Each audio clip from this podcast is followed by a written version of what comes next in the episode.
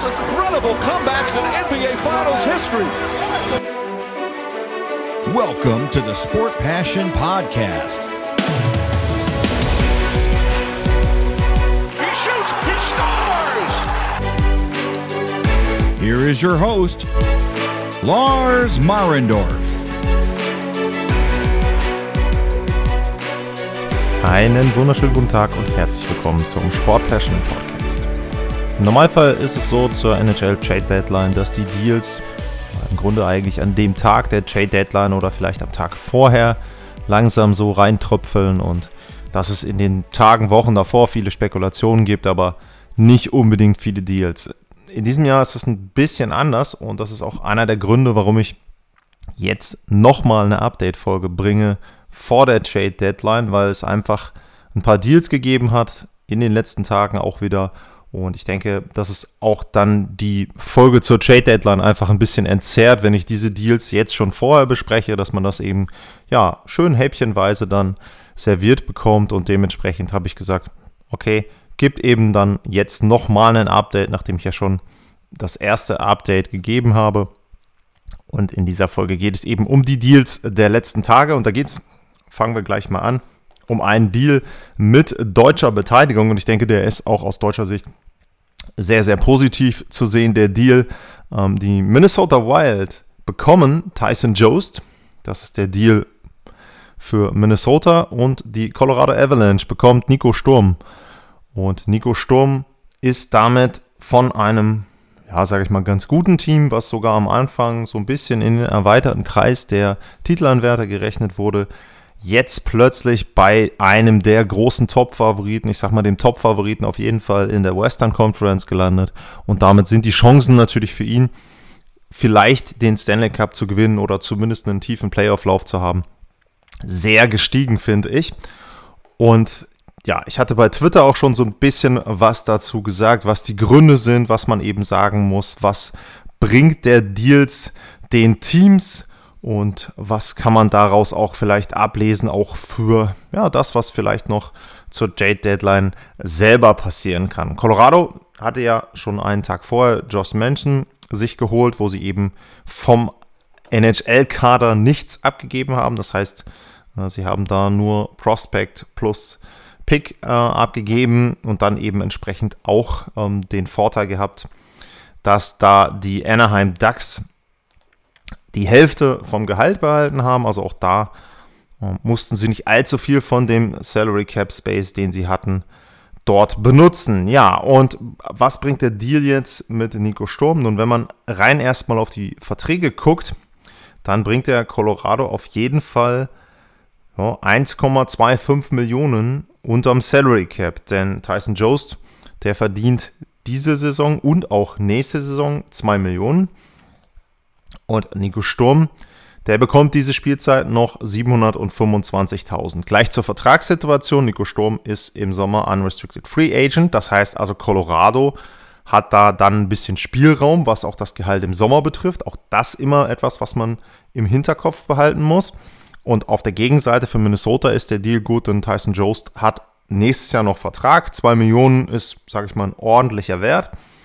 Und sie haben den Vorteil, dass er danach auch dann noch Restricted Free Agent ist. Das heißt also, man weiß, dass man ihn noch ein paar Jahre im Verein behalten kann und dass man ihn auch normalerweise zu vergleichsweise günstigen Konditionen dort behalten kann. Um, ähm, bevor wir zu Nico Sturm gehen, kurz zu Tyson Jones. Der war Erstrundenpick der Avalanche 2016 an 10 gepickt und war jemand, der nie so richtig die Erwartungen in Denver erfüllen konnte, der immer so ein bisschen eben dann bewertet wurde als Erstrundenpick, was er ja auch war, aber vielleicht war es insoweit unfair, dass er eben ja, an der Stelle genommen wurde, weil aus Sicht der Avalanche keine besseren Spieler da waren. Und wenn du halt einen tieferen Draft gehabt hättest, dann wäre er eben vielleicht nicht in der ersten Runde, sondern in der zweiten Runde und dann wäre die Erwartungserhaltung auch eine andere. Also ja, er war eben jemand, der konnte in seiner Spielzeit in Colorado nie so richtig die Erwartungen um, erfüllen, auch wenn man sich dann anguckt, um, ähm, ja, was, was er für Punkte um, ähm, gesammelt hat. Er, erste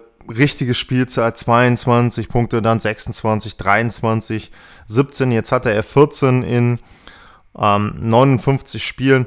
Also da eben auch, er hat angedeutet Potenzial, hatte schon 12 und 11 Tore, aber eben, ja, die letzten Jahre war das eben so ein bisschen wieder nach unten gegangen, seine Werte, keine richtige Entwicklung erkennbar und deswegen hat Colorado da sicherlich auch gesagt, okay, ähm, er wird sowieso nicht längerfristig bei uns sein, wir brauchen jemanden, der uns jetzt auch helfen kann.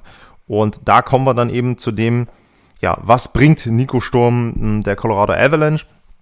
Zum einen erstmal rein von einer Statur her, er ist größer, Tyson Jones ist 1,80, äh, Nico Sturm 1,91, ist also entsprechend auch ähm, jemand, der da Masse mitbringen kann. Er hat 61 Hits bisher, Jost hatte 44 und ein großer Punkt auch ähm, für Colorado ist, er gewinnt 52% seiner Faceoffs in dieser Saison bisher und Tyson Jost war bei 39,9 knapp unter 40. So, und da muss man natürlich sagen, für die Rolle, die sie dann auch spielen müssen, vierte Reihe, ähm, Penalty Killing ist mit dabei, da ist Nico Sturm eben jemand, der Colorado jetzt erstmal weniger kostet und zumindest was die Saison betrifft, bessere Werte und passendere Werte und auch passendere Eigenschaften hat als Tyson Jones, was nicht heißen soll, dass der, wie gesagt, kein schlechter Spieler ist, aber Nico Sturm passt einfach besser in das, was Colorado braucht und was Colorado fehlt. Sie sind im Moment noch ein schlechtes Face-Off-Team, brauchen also jemanden, der ihnen Face-Offs gewinnt.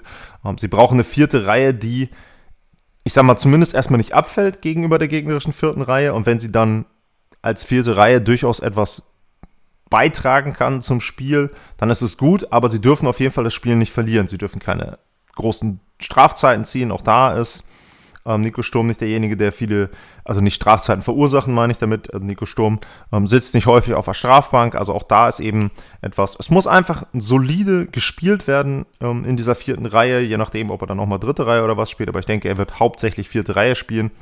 Wie gesagt, Penalty Killing und das sind die ähm, ja, Bereiche, wo Colorado etwas gefehlt hat und wo sie jetzt versucht haben, durch einen erstmal Hockey-Trade sich zu verbessern. Dass dabei dann noch diese Salary Cap-Differenz rausgekommen ist, ist natürlich ein Bonus für Colorado, wird aber auch nicht unbedingt die Hauptursache gewesen sein. So, ansonsten deutet dieser Deal natürlich darauf hin, dass sie irgendwas Größeres noch planen. Ob das dann Claude Giroux ist, ob der dann wirklich jetzt nach Colorado kommt, die neuesten Gerüchte sind, dass Florida da wohl die Nase vorn haben soll. Das heißt, er soll wohl zu den Panthers gehen. Aber wie gesagt, ähm, da ist es jetzt wirklich so, dass man gucken muss, okay, äh, wer setzt sich da durch? Vielleicht spielt äh, da in dem Fall ähm, dann eben Philly die beiden Teams auch gegeneinander aus und besorgt sich dann oder nimmt dann eben das Angebot an, was besser ist. Aber es deutet darauf hin, auch dieser Salary Cap Move dann ähm, von Colorado mit Jost und äh, äh, Nico Sturm, dass eben dann Colorado auch diesen Platz irgendwo nutzen möchte für einen anderen Spieler. Ich will nicht sagen Giroux, sondern einen anderen Spieler. Ihnen fehlt noch jemand für die Top 6 ähm, um einfach auch da noch ein bisschen mehr Tiefe zu haben, dass du auch sagen kannst, du kannst rein durchtauschen, du kannst Verletzungen ersetzen, ähm, du kannst eben andere Kombinationen wählen. Das ist das, was Colorado braucht, was ihnen letztes Jahr auch ein bisschen gefehlt hat. Ähm, auch dadurch, dass Kadri da nachher gesperrt war.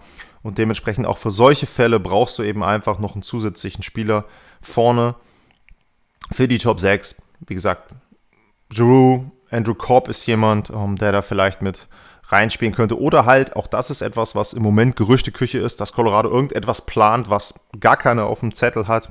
Keine Ahnung, was das sein kann. Aber sie sind zumindest jetzt besser aufgestellt.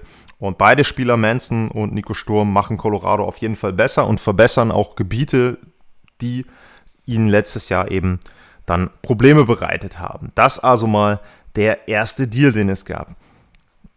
Ja, dann schauen wir weiter. Was war der nächste Deal, das nächste Tauschgeschäft? Dann gab es ein Tauschgeschäft. Ähm, die Rangers haben Frank Vetrano äh, bekommen von den Florida Panthers und haben dafür ja, einen Viertrunden-Pick abgegeben. Da ist noch nicht ganz klar, je nachdem, wohin der fällt, ob das der Rangers-Pick ist oder der Pick der Winnipeg Jets. So, warum haben die Teams das gemacht? Das ist im Prinzip ein Move von Florida, um ein bisschen Gehalt Platz zu schaffen, um da Salary Cap Space zu schaffen. Und New York wollte einfach nochmal einen Stürmer haben. Und ähm, da war es jetzt auch so, dass äh, Vetrano auch gleich direkt erstmal mit Panarin und Ryan Strom zusammen gespielt hat. Hat also da auch äh, schon 15 Minuten gespielt. Ähm, was ja jetzt gar nicht so schlecht ist, sage ich jetzt mal, für ein erstes Spiel. Ähm, er ist jetzt auch nicht kein schlechter. ähm, Spieler, wenn man eben auch überlegt, 50 Spiele, 20 Punkte, ja, 10 Tore jetzt dieses Jahr. Also habe ja eben mit über Tyson Jones gesprochen, um zweistellige Toranzahl. Ähm, da ist Vetrano auch einzuordnen, ist kein junger Spieler, 28 Jahre alt, weiß, was er macht. Also auch vielleicht so ein Death Move von New York, um auch die Bottom Six, vielleicht die äh, vierte Reihe eher zu verbessern. Dass er mit Panarin spielt, würde ich jetzt nicht unbedingt erwarten. Ähm, man darf aber nicht vergessen, er hat auch schon mal 24 Tore gemacht ähm, für Florida. Also vielleicht sehen sie da mehr in ihm, als jetzt in der Rolle in Florida möglich war. Ähm, auf jeden Fall auch das, ja, denke ich, ein ganz, ganz guter Trade. Auch da für beide Teams, Viertrunden-Pick, machst du nicht viel falsch. Ähm, Florida hat eben das Gehalt ähm, rausgeschöffelt und äh, ja, da haben sie dann auch gleich etwas vorbereitet, was dann direkt danach kam, nämlich äh, der nächste Trade. Und die Panthers haben sich Ben Sherrod gesichert von den Montreal Canadiens. Und sie haben dafür ähm, Smilanic abgegeben, Ty Smilanic, ähm, ein Prospect, einen Erstrunden-Pick und einen Viertrunden-Pick. Und wenn man das Ganze hört und wenn man sich so ein bisschen mit den Canadiens beschäftigt hat und mit Ben Sherrod im Speziellen, dann ist man schon überrascht. Und auch, weil man vorher auch den Trade mit äh, Josh Manson zwischen Anaheim und Colorado gesehen hat, ein Erstrunden-Pick für Ben Sherrod abzugeben, ist schon sehr viel, muss man sagen. Denn wenn man sich seine Werte angeguckt hat in diesem Jahr, wenn man sich angeguckt hat, was er gebracht hat, dann muss man sagen, er war eher so im, in dem Bereich, sagen wir mal, vierter, fünfter, sechster Verteidiger, also Second Pair maximal oder äh, drittes äh, Verteidigerpaar zu sehen. Und dass man für den jetzt einen Erstrunden-Pick hinlegt, ist schon bemerkenswert. Was man natürlich dazu sagen muss, ist, er hat jetzt im letzten Jahr sehr viel gespielt und hat in den Playoffs natürlich auch für Eindruck gesorgt und hat da natürlich auch diesen tiefen Run äh, für die Montreal Canadiens mit begleitet. Und ähm, das ist sicherlich einer der Gründe, warum er auch ja, irgendwo mit auf dem Zettel stand. Aber trotzdem muss man eben sagen, einen Erstrundenpick für ihn abzugeben, finde ich persönlich schon sehr, sehr viel. Dazu kommt noch ein Prospect und ein Viertrundenpick. Also das ist schon ein großes Paket, äh, was die Panthers da geschnürt haben. Zeigt aber auf der Gegenseite auch, was sie bereit sind einzusetzen. Also genauso wie ähm, Colorado jetzt in gewissen Bereichen sagt, yo, ähm, wir sind all in, wir müssen zusehen, dass wir dieses Jahr den Stanley Cup gewinnen, das ist unser Jahr, sagen das eben auch die Florida Panthers. Die haben ja die letzten Jahre auch immer schon ja, bold Moves, also wirklich Trades gemacht, wo man gesagt hat, okay, ähm, da sieht man, die wollen, wollen eben auch entsprechend ähm, in Richtung Stanley Cup, wenn man da einfach auch dann ähm, an Sam Reinhardt und ähnliche Dinge denkt, also an die anderen Trades, die sie gemacht haben in den letzten Jahren, dann weiß man eben schon, okay, ähm, Florida ist ein Team, die denken, sie können den Stanley Cup gewinnen und deswegen haben sie jetzt eben diesen Trade auch gemacht. Ähm, Sherrod ist noch ein Jahr, äh, ist diese Saison noch unter Vertrag, kostet auch nicht wirklich viel. Also wenn man da eben sieht, 1,75 Millionen ist okay. Ich würde sagen, wenn man weiß, wofür man ihn einsetzt, wenn man ihn wirklich im zweiten Verteidigerpaar mit einem starken anderen Verteidiger einsetzt oder dann eben im dritten Verteidigerpaar, dann ist es schon so, dass er einem Team etwas bringen kann. Man muss aufpassen eben bei ihm, er hat auch die Tendenz, keine guten Strafzeiten zu nehmen. Frage ist eben, ob das in den Playoffs dann noch der Fall ist, weil er ja meistens dann auch anders gepfiffen wird. Aber die Gefahr besteht eben bei ihm und deswegen, wie gesagt, der, der Preis ist einfach zu hoch, finde ich. Aber wenn man jetzt sagt, am Ende, okay, wir haben den Stanley Cup gewonnen, an vielen Stellen äh, wurde der Trade von Tampa für Savard genannt, wo man auch gesagt hat, vielleicht, okay, das ist jetzt auch ein zu hoher Preis, der da letztes Jahr bezahlt wurde, aber letzten Endes, sie sind Stanley Cup Champion geworden. Und dann fragt dich dieses Jahr oder im Sommer hat schon keiner mehr nachgefragt auf dem Eis nach der Siegerehrung, fragt dich keiner mehr, hey, ähm, war es das wert? Und sagst du, natürlich war es das wert, wir haben Stanley Cup gewonnen. Und für Florida ist eben das auch genau jetzt die Frage, dieser Erstrunden-Pick und das Paket insgesamt, wenn sie den Stanley Cup gewinnen. Vielleicht auch für Florida reicht es auch vielleicht, wenn sie ziemlich weit kommen, was ja auch ähm, für die sehr, sehr gut sein kann. Ist ein schwacher Markt eigentlich da in Fort Lauderdale. Das heißt, nehmen wir mal an, die kommen ins Conference-Finale, ist ja auch schon ein Erfolg. Vielleicht reicht ihnen das auch, dass sie sagen, okay, wir haben so viele Heimspiele gehabt und das, was wir jetzt abgegeben haben, ähm, gar keine Frage, das gleicht eben dann dieser Playoff-Lauf, den wir dann vielleicht hatten, aus. Ja, aber ich habe es ja auch angedeutet, man muss bei Florida sowieso noch im Hinterkopf behalten, äh, sie wollen Claude Giroux, sie sind wohl stark daran interessiert. Es wird sehr, sehr schwierig sein, glaube ich, weil sie auch Spieler dann abgeben müssen aufgrund des Salary Caps. Colorado hätte, wenn sie denn ähm, Landeskog und oder äh, Girard auf Long-Term Injury Reserve bringen, da den Vorteil, dass sie das Gehalt relativ gut unterbringen könnten. Aber ja, muss man eben abwarten. Florida soll da im Moment die Nase vorn haben. Und dann gab es noch einen Trade und ich habe ein Calgary Flames T-Shirt an. Die Flames waren aktiv und sie waren ja schon mal aktiv mit Tyler Toffoli und sie waren jetzt auch noch mal aktiv. Ähm, sie haben sich Kalle Jankrock geholt von den Seattle Kraken und da ist es so, sie haben abgegeben einen Second-Round-Pick, einen äh, Drittrunden-Pick und einen Siebtrunden-Pick in den nächsten Jahren. Also Second-Round-Pick 22, Drittrunden-Pick 23, Siebtrunden-Pick 24, also drei Picks. Und ja, Kalle Jankrock kommt aus Seattle dann nach Calgary und da muss man auch sagen, auch da wieder ein deutliches Signal.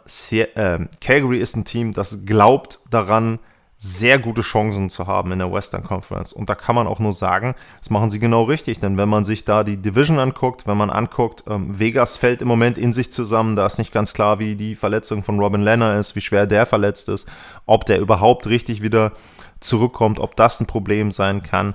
Ähm, die Edmonton Oilers endlose Geschichte sind nicht wirklich gut. Los Angeles ist im Moment auf zwei, also wenn man da eben vor der Saison gesagt hätte, hey, die sind da auf zwei, hm, um, ähm, es ist nicht mal ganz klar, ob überhaupt mehr als drei Teams in die Playoffs kommen. Wenn Dallas die Nachholspiele oder die Spiele, die sie weniger haben im Moment, als Vegas gewinnt, uh, dann würden im Moment nur Calgary, LA und Edmonton reinkommen in die Playoffs.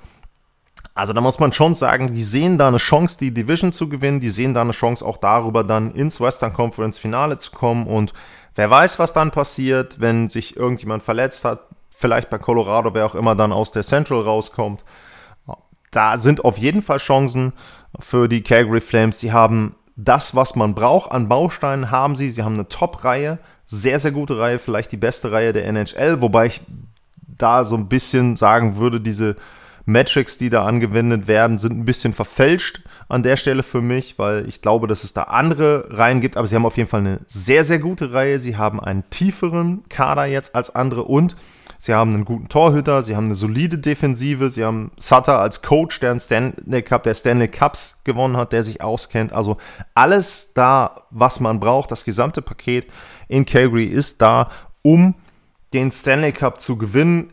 Wie gesagt, man braucht ein bisschen Glück und mit Kalle Jankok haben sie sich da auch einen wirklich, wirklich guten Spieler wieder geholt, der überall reinpasst. Der kann, den kannst du quasi überall einsetzen fast. Ähm, der kann dir in jeder Situation helfen auf dem Eis. Der kann viele Dinge machen. Du musst natürlich wissen, äh, was du willst von ihm, also was, was er machen soll. Du darfst ihn nicht außerhalb seiner, sage ich jetzt mal, seines Wirkungskreises einsetzen in dem Sinne. Aber ansonsten ist das wirklich eben ein Spieler, wo du sagen musst, okay, ähm, super, ähm, Gegenwert, ja, kannst du drüber reden, ähm, drei Draft-Picks, wobei, ich sag mal, der Zweitrunden-Pick ist ja der, der Hauptteil, Drittrunden-Pick, okay noch, so ein Siebtrunden-Pick ist halt immer so ein, ja, keine Ahnung, wir packen noch einen Eimer Pucks oben drauf, so ungefähr.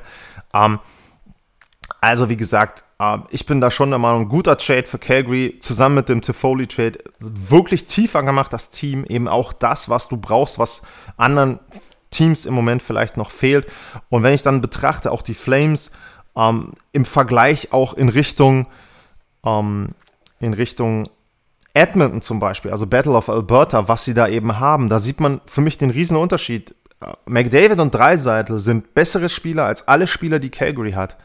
Aber das drumherum passt halt überhaupt nicht bei Edmonton. Und das muss ich eben sagen, da hat Calgary einen wirklich super Bogen gekriegt, wenn man überlegt, wo, wo die waren vor ein paar Monaten, vor nicht allzu langer Zeit. Und jetzt mit dem Trainerwechsel letztes Jahr, mit diesen Umbauten, sehr, sehr gut. Und auch die wissen, Situation Johnny Goodrow, Vertragssituation, das kann jetzt das einzige Jahr in den nächsten Jahren sein, wo wir so einen Lauf ähm, schaffen können. Dementsprechend ähm, glaube ich eben Calgary da auch sehr, sehr gut unterwegs. Und wie gesagt, mit Jan Koch, der kann Powerplay spielen, der kann Unterzahl spielen, hat er gemacht. Zwei Minuten Powerplay-Zeit, eine Minute Unterzahlzeit im Moment. Also wirklich ein Spieler, vielseitig einsetzbar. Erste Cousin von deinem äh, Erstreihen-Center, also ähm, auch da musst du dann eben sagen, das sind ja auch so Geschichten, klar, ähm, das gewinnt ja keinen Stanley Cup. Überhaupt nicht. Aber Calgary hat es geschafft, zwei sehr gute, also sehr passende, will nicht sagen sehr gut, aber sehr passende Spieler zu verpflichten, ohne jemanden abzugeben vom Kader. Also der Kader ist identisch gewesen. Und es ist eben noch so, mit Lindholm ähm, und jetzt Jankok haben sie einfach, ja, zwei Schweden da, die, die kennen sich, die verstehen sich. Er soll mit Markstrom trainiert haben im Sommer.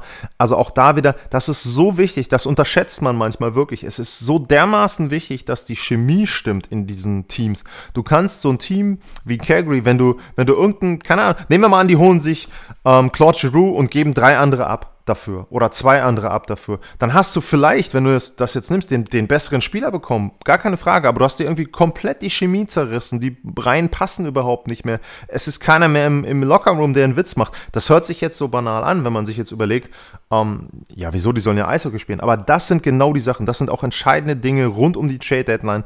Du musst Spieler holen, die passen. Du musst wissen, welche Stücke passen bei mir rein sportlich, aber eben auch menschlich. Das ist immer auch sehr, sehr wichtig. Dementsprechend, Calgary macht im Moment so viel richtig. Wirklich, bin echt begeistert, ähm, was sie da machen. Ähm, gefällt mir als Team.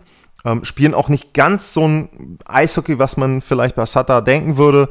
Ähm, ist nicht ganz so wie bei LA, LA was teilweise, glaube ich, fand ich nicht so schön anzuschauen war. Ich finde, Calgary spielt ein gutes Eishockey, ähm, Hardnose Eishockey und ja, für mich wirklich auch neben Colorado im Moment Top-Favorit im Westen. Und wie gesagt, wenn du ins Conference Final kommst, wer weiß, was da passiert.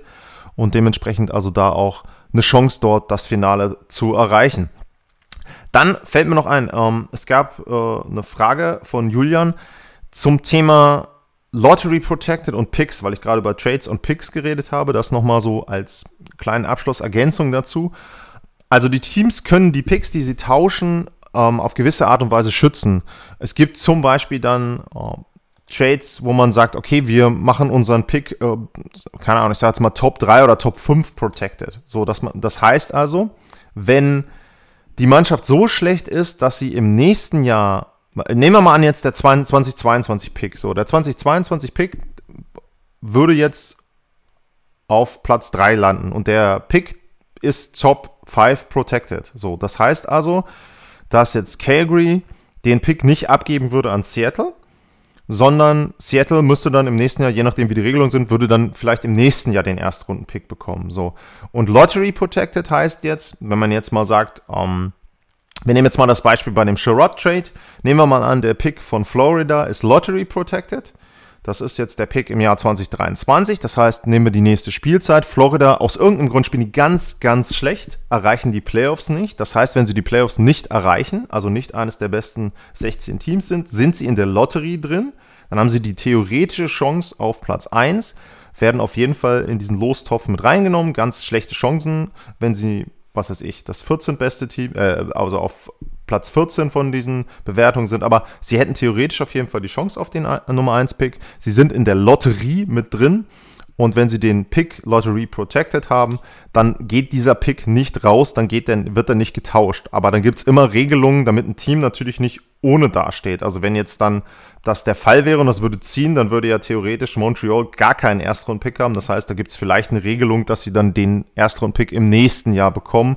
Und der ist dann vielleicht auch unprotected. Das heißt also, egal wie gut oder schlecht Florida ist, den würde Montreal auf jeden Fall bekommen. Und ähm, Julian bezog sich, glaube ich, auch darauf, dass da gesagt wurde, ja, äh, Lottery Protected Picks sind wertlos.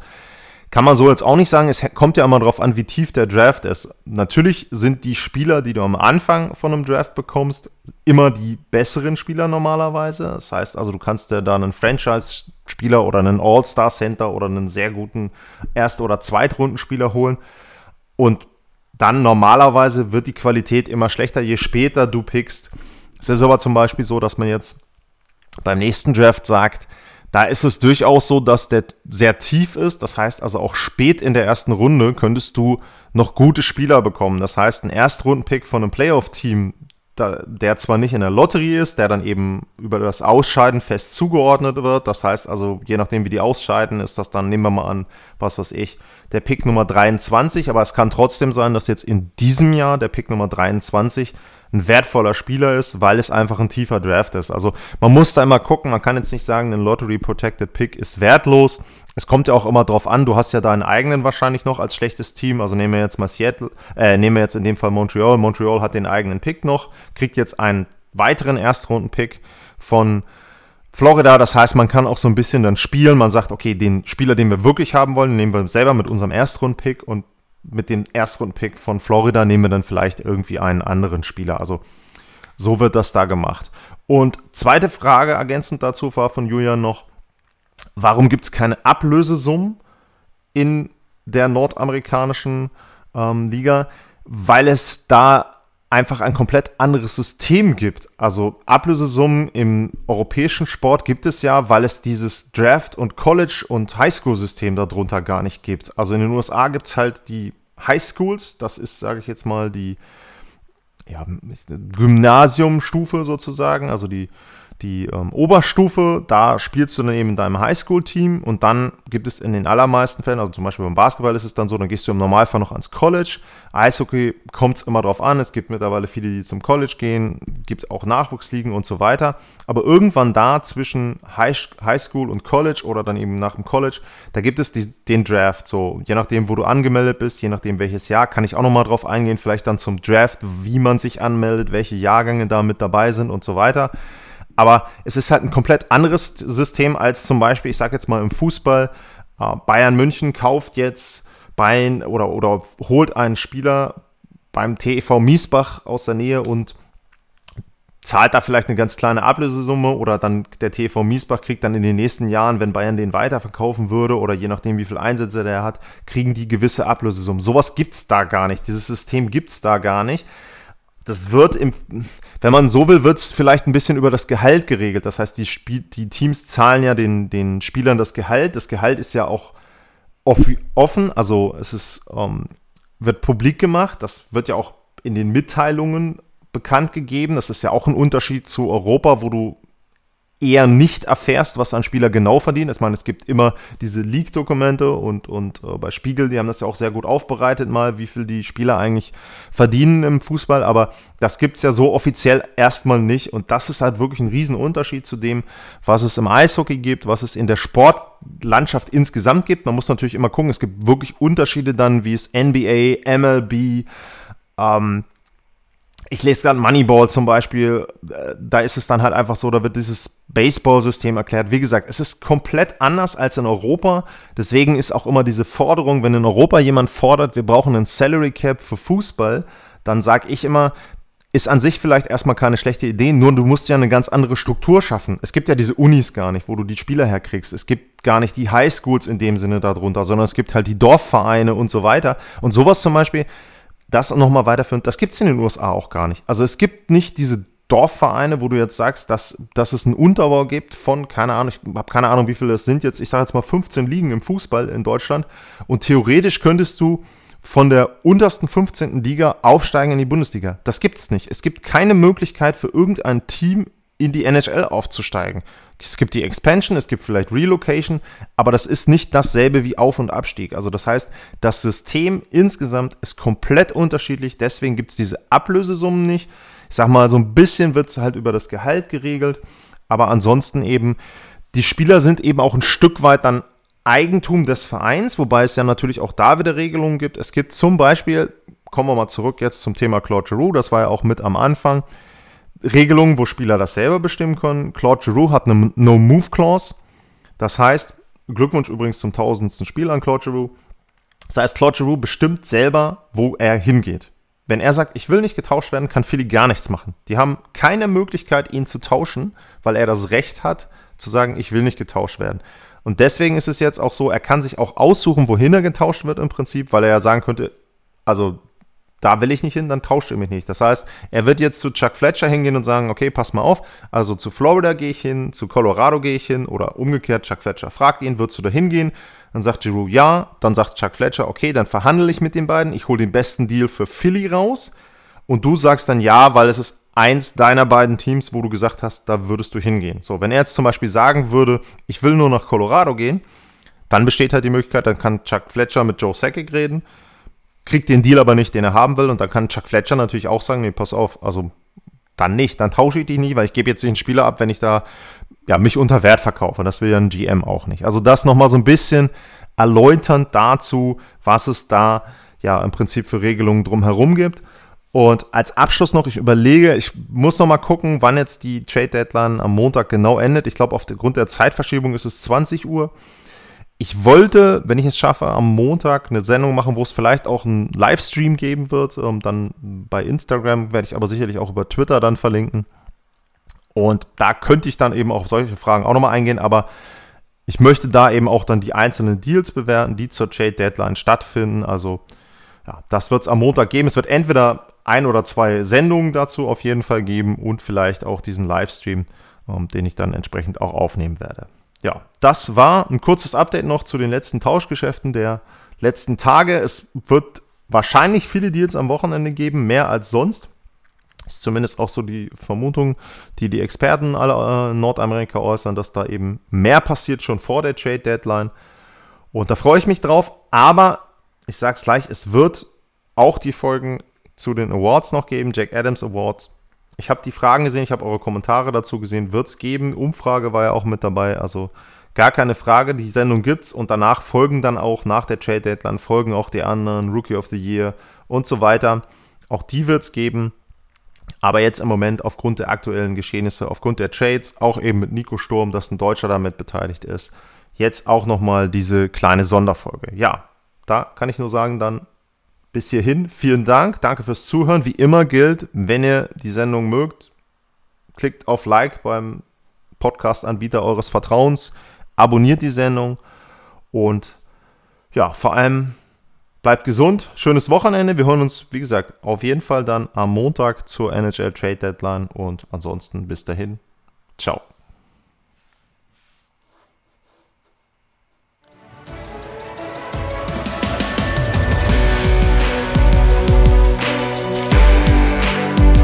Sportliche Grüße. Das war's, euer Lars.